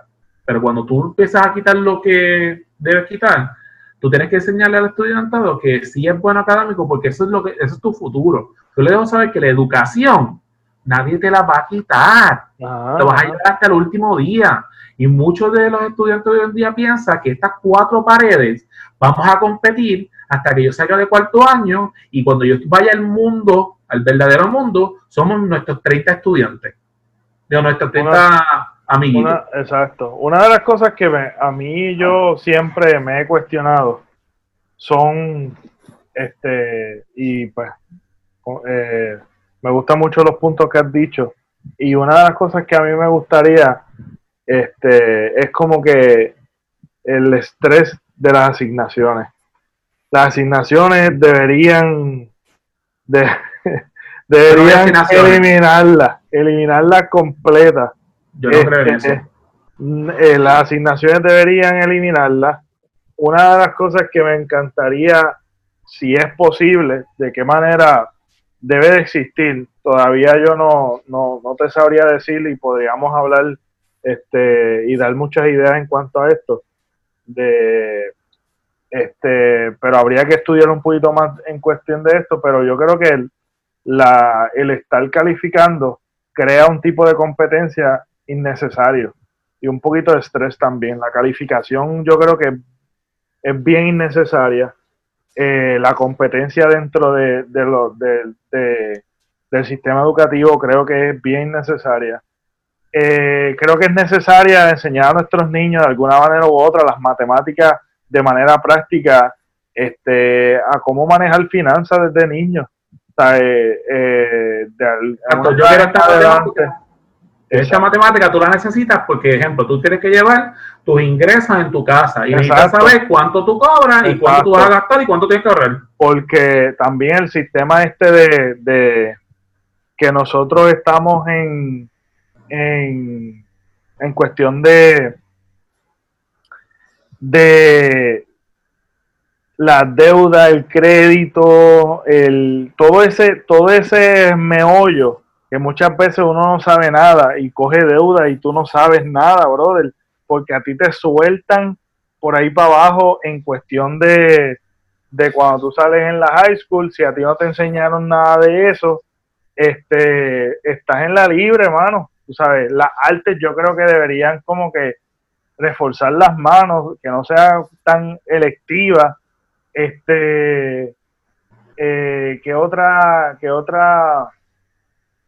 Una de las cosas, mía, una de las cosas que tienen dos puntos que yo patrocino. Uno, yo le digo a mis estudiantes que yo no soy un maestro tradicional de A, B, C, D y E, o F, perdón, F. Yo puedo darte Z, M, N, Q y L y son letras iguales que las que yo te doy. Yo entiendo que, el esfuerzo eh, no va a depender de una calificación. El, el esfuerzo y, el aprendizaje tú lo puedes medir de otra forma que no sea una letra. Eso estoy contigo 100%. Dos, entiendo fielmente que deben volver otra vez a todas las escuelas, los oficios regulares tiene que ver electricidad, tiene que ah, ver plomería. Empresarismo, mi hermano, ¿por qué no enseñan eso? Existe, existe. Eh, lo que pasa es que no están en todas las escuelas. Cursos como eso, como costura, empresarismo, mercadeo, se han eliminado. Ya estamos en peligro de extinción como unos malatíes. ¿Por qué? Porque la realidad es que esos cursos pues no los quitan, digo, los quitan y pues no tienen tanta clientela o lo que sea. Yo entiendo que debería ser obligatorio y mandatorio que sé que en algunas escuelas lo tienen, pero lo mismo, especializada, o sea, así, no, no tienes el beneficio para, la masa. Que ejemplo, empresa, si tú quieres lo de, empresa, que sea obligatorio y mandatorio de noveno a cuarto año que tú tengas tu clase y que en noveno tú empieces con tu, con tu eh, programa y tengas tu proyecto y en cuarto año tú tengas que, que tengas que, hacerlo. Ah, te fuiste de la escuela, pues ya tú tienes tu programa y tú lo sigues en la escuela que tú vayas. Te lo traigo a colación porque allá en Texas, yo no sé si tienes conocimiento, tenías amistades que tuviesen hijos allá, en Texas. Eh, cuando tú entras de la intermedia a la superior, allí hay un, ay Dios mío, un programa de de cosas de agricultura.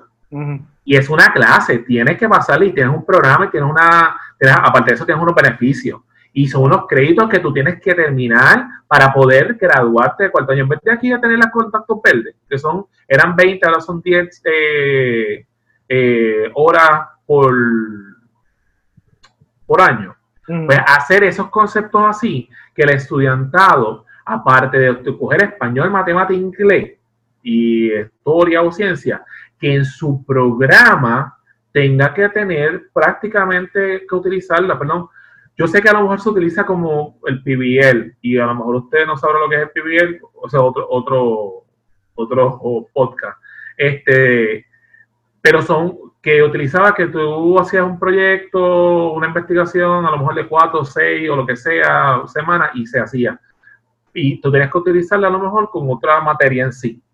este, o lo puedes hacer solamente con la materia que tú querías. En Estados Unidos está bien pegado, que en Puerto Rico hemos tenido nuestras altas y sus bajas. ¿Por qué? Porque el concepto no se, no se, volvemos a lo mismo. Los de arriba no enseñaron el concepto como tenían que hacer, llegó de los maestros, los maestros hicieron proyectos, incluyéndome este servidor, proyectos regulares de... Y la responsabilidad cae sobre ustedes. De, de, tu casa, eh, los papás no, no, no, nos cortaron en cuchillo y eh, una de las cosas para finalizar con eso, entiendo que en todo trabajo que uno, no, que uno manda al estudiante, por lo menos yo lo hago en mi salón de clase, no tiene que valer punto. Yo entiendo que, que o una nota. Yo entiendo que el valer una nota eh, hay muchas veces es como utilizar el zapato o la chancleta con tu hijo. Si no, te meto con la chancleta, pero obviamente yo lo voy a hacer porque si no voy a recibir el cantazo. Exacto, esa es la inspiración. y muchas veces tú le tienes que dar una nota porque tú sabes que si ese estudiantado no lo realiza, digo, no lo va a hacer porque no tiene una nota. Este, que muchas veces sean trabajos de enseñanza, de adquirir conocimiento y decir, mira, si tú unes el blanco con el rojo, sabes tal color. ¡Ah! Exacto. Yo estoy buscando una imagen que yo había sacado que hablaban de, cierta, de ciertas clases que yo había pensado para y, y daba otras ideas de otras clases que creo que deberían existir en el currículo. Este, pero nada, eso de, del manejo de finanzas, el manejo de, el manejo también, este, eh, creo que lo que es el arte, la filosofía también es algo que sería buenísimo. Lo emocional. Enseñar, exacto, inteligencia emocional. Primeros este, auxilios, loco. Ajá. clases de primeros auxilios. O sea, la gente piensa que, que, tú no puedes eh, eh, estudiar lo de paramédicos. No es que eso sea un paramédico, pero que sea básico, que sea una clase de condiciones. No es que sea una clase de ciencia. De condiciones, como a lo mejor el virus ahora mismo se contagia. Y yo creo que si, es la cosa.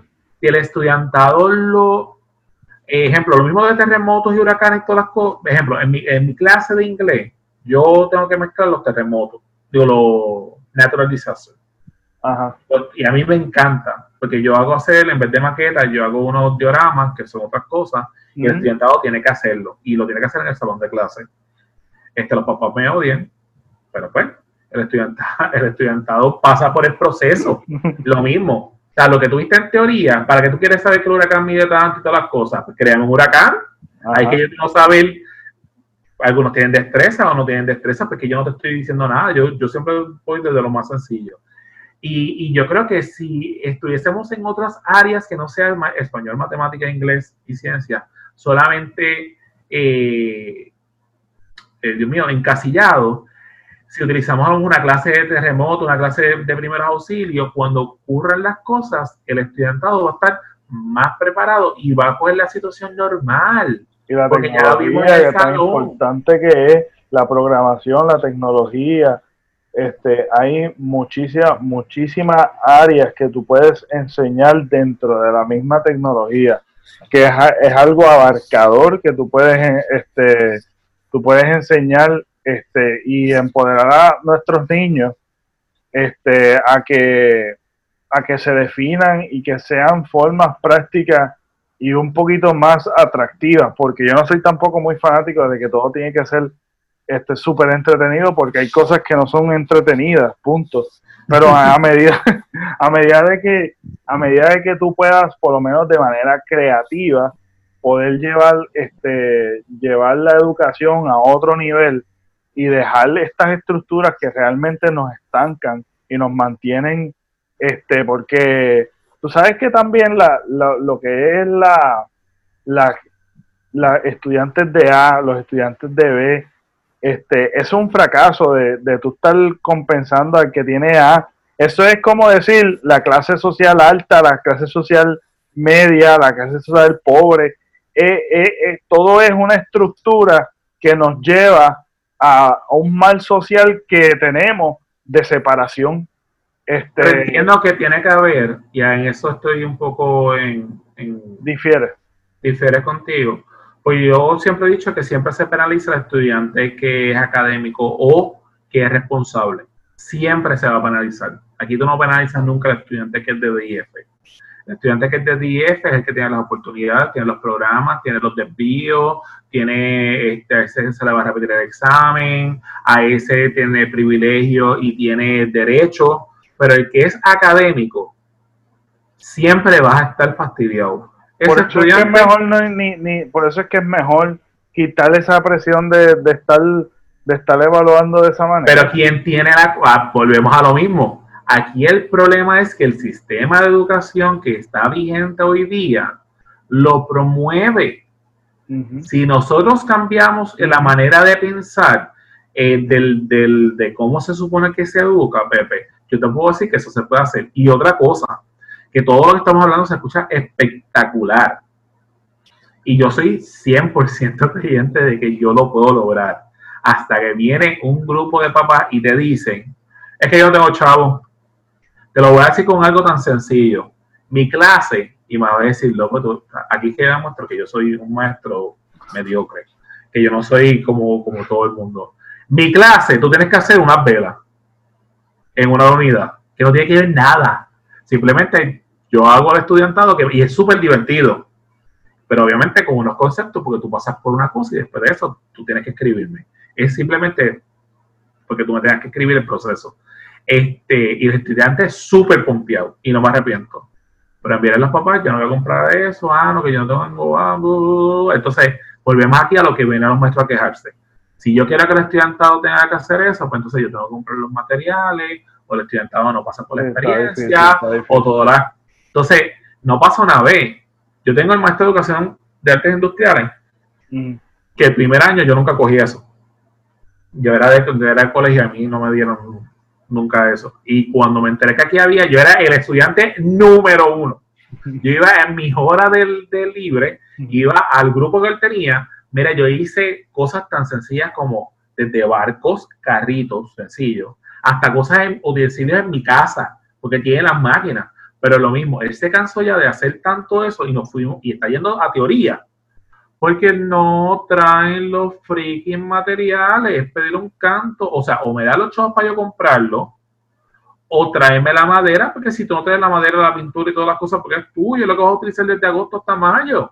Y todavía estamos en febrero y no me trajiste ni una pega. Pues entonces, ¿dónde está el freaking compromiso? Siempre se le pide a los maestros, ser creativo, no, ser entretenido, no haz esto. Pero entonces, hay comunidades, de lo mismo que digo una cosa, digo lo otro. Exigen lo que no dan.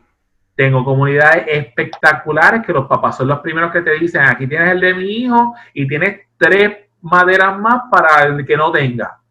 Y pues está súper bien. Pero tengo entonces comunidades que realmente te dicen, solamente, mira, uno te trajo los materiales, entonces te pregunto a ti, ¿qué tú vas a hacer como maestro después que tú llevas dos semanas diciendo que traigan los materiales. Y el día de los materiales que tú tienes en la clase, solamente un estudiante te trae los materiales.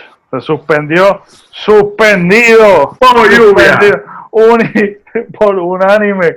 Este, y por último, quiero hacerte esta pregunta, yo sé que se quedaron varias cositas. Este, me gustaría que nos dijeras, este, qué tú has aprendido hasta ahora eh, con esta crisis que está sucediendo actualmente con el COVID-19. Que estamos en, todo este, que estamos juntos, separados, para combatir el virus no, conocido. Mira, voy a ser bien corto lo que voy a decir. Primero, siempre yo he tenido la, la visión de que la vida es bien frágil. Este, ya sea porque ese tema a mí me gusta o porque pues desde chiquito, como te dije, mi papá estaba en el hospital, mi hermana y whatever, y familiares. O sea, que para mí la vida, de desde el punto mío de vista, yo sé que la vida es muy frágil. Eh, y esta, pasar por, por, por la historia de que hay una pandemia y saber que tú estás bien ahora y tú saliste de la puerta y de repente por tu condición caíste al piso y te moriste. Pues te toca porque tú dices, diablo mío, ¿quién será el próximo? Esto es como una, una, una ruleta. Este, y el saber que hay que esperar muchos meses y que en mi caso yo tengo que salir a exponerme y, aunque tomo medidas, precauciones, no, yo no te voy a mentir que, que siempre está ahí la duda de que me tocará, no me tocará, qué sé yo. Eh, también he aprendido a que literalmente tienes que, que, reinventarte tú mismo con lo que hay. Yo entiendo, hoy mismo estaba pensando que yo creo que las dos primeras semanas fueron las peores. Eh, ansiedad, comer, cómo hablar con el nene, cómo, no sé si es por, por ser maestro, o sea, que, que, cómo es que vamos a bregar la, la, dinámica, porque todo el día no puedes estar viendo televisión, pero todo el día tampoco si, si no ves televisión que otras cosas, porque yo no tenía nada aquí en casa este, para, para resolver. So que entre una cosa y otra, yo creo que después de tú haber pasado las dos primeras semanas, tú entiendes entonces cómo va a ser tu nueva vida en, en, en, este sistema. Este, apreciar un montón. Yo creo que, que, aparte de la vida, apreciar, apreciar lo que tú tienes, apreciar tu libertad, el, el saber que yo siempre he estado claro, el saber que tú estás hoy aquí y mañana no, el, el no tener enemigos, el no, el no tratar de, de, perder el tiempo. Y yo le hemos hablado en una, en una etapa de, de mi vida, yo, yo era bien rencoroso y el que me conoce lo sabe, y cuando entrevistas a Fran se lo puedes preguntar y él te lo va a afirmar.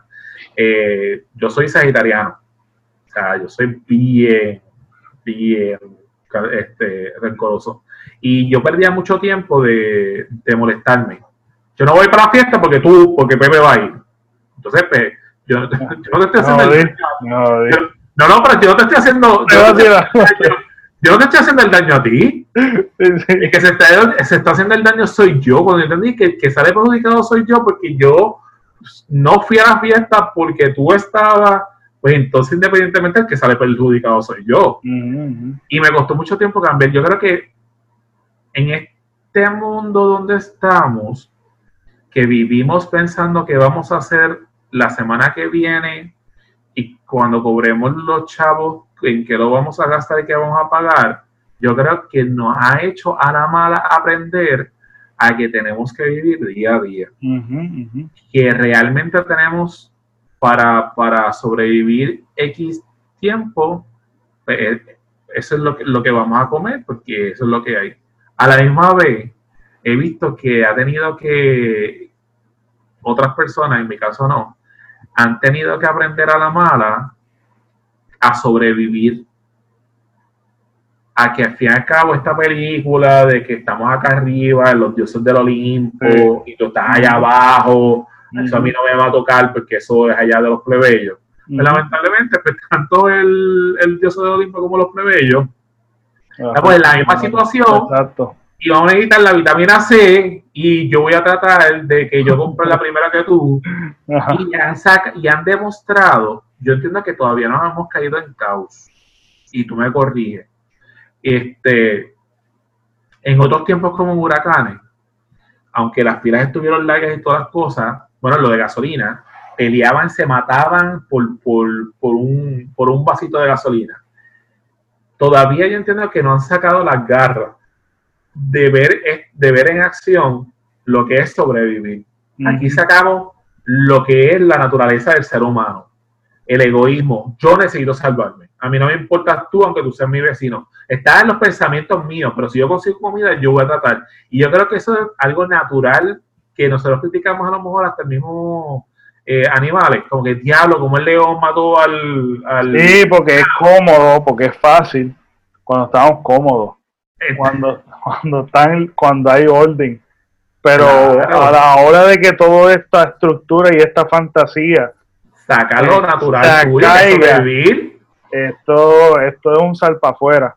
Y una de las cosas que quisiera añadir, ¿verdad? También, y quiero compartir también mi parte, es que la sencillez de lo que es un abrazo, la sencillez de lo que es un saludo, este, la sencillez de la cercanía, de que nosotros somos bien besucones, ¿sabes? siempre estamos abrazando, este, el, el que el que estemos conglomerados, congregados, como quieras decirlo, todos en grupo, este, y que estemos tan cerca pero tan lejos a la misma vez, eh, y apreciar esas cositas que realmente ahora hacen mucha falta y que tenemos que abstenernos por el bien, por lo que es, como que es como que, ok, me voy a abstener de algo que tal vez yo menospreciaba porque estaba molesto, como tú dices, este, que yo tal vez menospreciaba o perdía mi tiempo gastando energía en cosas insignificantes, este, y yo pudiera, este, en realidad aprovechar cada minuto, este, porque tú no sabes cuándo algo así como está sucediendo ahora iba a pasar, que te ponga a reflexionar sobre eso. Así que yo creo que estas cositas, estas pequeñas cositas que ahora uno valora, que uno dice, wow, lo que es la prisión mental, porque básicamente tenemos la libertad de irnos, pero obviamente no podemos hacerlo, ¿sabes? Además de que hay un toque de queda, que hay, hay unas restricciones, etcétera. Pero sí, como que tenemos una prisión mental y, y yo creo que a mí me pasó lo mismo, de que al principio era como que y era mayormente la incertidumbre de que cómo voy a hacer esto, cómo voy a hacer y básicamente es que somos seres humanos rutinarios.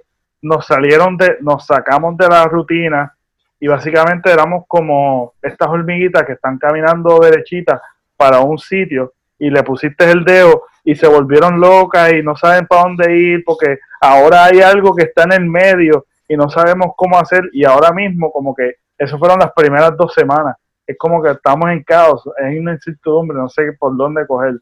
Y ahora nos estamos acostumbrando a esta nueva realidad que siendo difícil eh, enseña el poder de lo que es la adaptación este, que tenemos todos y la resiliencia que tenemos. Y de que ahora tenemos que ser creativos e innovar la manera de, de nosotros compartir, de nosotros acercarnos más y lo importante de lo que es la tecnología ahora mismo y lo importante que es ahora este, estar cerca, realmente con la intención de estar cerca, este, el poder expresar mis sentimientos, el poder yo hacerte sentir a ti que yo estoy realmente escuchándote, que yo estoy atendiéndote, que no tengo que estar abrazándote ni besuqueándote ni, ni estar ahí encima de tuyo, encima, encima de ti, o sea que estamos teniendo que forzadamente vernos por videollamada este, a muchos familiares. Eh, así que yo creo que ha sido algo este, bien, bien interesante y, y pues nada, como que esto nos ha enseñado mucho, yo sé que hay muchas enseñanzas este, y esto es una de ellas. Tú te imaginas, yo sé que a lo mejor ya estamos en la recta final, tú te imaginas este revolú en diciembre, un 24 uh. de diciembre. Bueno, pero brother, yo te voy a decir algo. Cuando el temblor de, de cuando comenzó el temblor que, que nos quitaron, nos quitaron las navidades, porque tú sabes que eso fue, eso pasó, que tal vez no fue el 24, que tal vez no fue el 24. No, espérate, espérate, espérate la gente cambió, pero en realidad no fue lo mismo. Estábamos como que, por lo menos yo sentí eso, porque yo no sé tú, pero yo sentí que me quitaron las navidades. Bueno, aquí como... los reyes porque estábamos hablando en eso, pero la gente salió y vivió todas las cosas. Yo estoy diciendo que un party de 24 de Nochebuena en 31 y que tú me tengas que decir a mí, que tú le digas, vamos ahora a lo gracioso, a la gente colérica que tú le digas, gente, hay coronavirus y al fin y al cabo no pueden salir de su casa un 31 es, verdad, es, diferente, es diferente. Tú sabes, la gente, el boricua te va a decir, escucha, ah, yo tengo mi torno, a mí que más que este que está aquí. Y la otra después que ella dice el pernil y dice el, el, el, caldera recangandura, que arranque, venga. Sí, sí, obligado, es verdad, es verdad. Bro, de verdad que ha sido un placer. Gracias por haberme Esta conversación contigo, mano. Yo espero que no sea la última. Loco, yo quiero esto, ya me jugué, dame el VIP Pass. no, cuando sea, cuando sea, cuando sea, de verdad que siempre, siempre la paso bien, mano. Siempre que hablo con ustedes, siempre que ustedes me invitan, Este, la he pasado bien y nunca falla, bueno, gracias. ¿Cuáles son tus redes sociales? Bueno, estamos en Facebook, Instagram y Twitter. Eh, nos puedes buscar a través de que es la que podcast eh, en cualquiera de las redes sociales principales. Estamos allí. Recuerden siempre eh, escucharnos los viernes, sale el episodio de, de, nosotros. Y también tenemos los eh, Entérate Podcast que salen los martes. En ese caso, no solamente estamos con mi compadre Fran, también tenemos a Mauri y a Efra. Ese podcast lo que hacemos es hablar de cosas geek. En este momento yo estoy retirado, cogí unas pequeñas vacaciones de, de ese y me quedé solamente en que, la, en que es la que podcast. Y bien importante siempre, darle dedito, como decimos, dale dedito a todas las personas que estén ahí para que bajen los episodios, tanto sean de Pepe, de este servidor o de otro podcast, para que sigan escuchando un podcast boricua y si les gusta, denle share y compartan. Muy bien. Y a mí me pueden seguir si eres nuevo este, y si eres viejo, no te olvides de que me pueden seguir en las redes sociales como el Pepe Avilés, el podcast, dale subscribe y si estás escuchándome, sabrás que tengo un canal de YouTube y esto también está en YouTube como Pepe Avilés. El canal se llama Pepe Avilés, pero también me puedes buscar como hashtag Tirijala Podcast y te van a salir todos los videos. Ahí va a estar mi canal.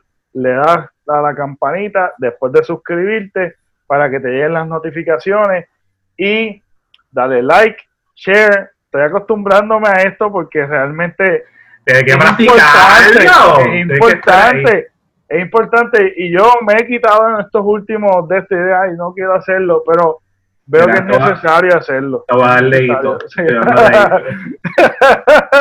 pues gracias, Rod, de verdad, y gracias a ustedes. Gracias a ti, Este, y nos vemos hasta la próxima.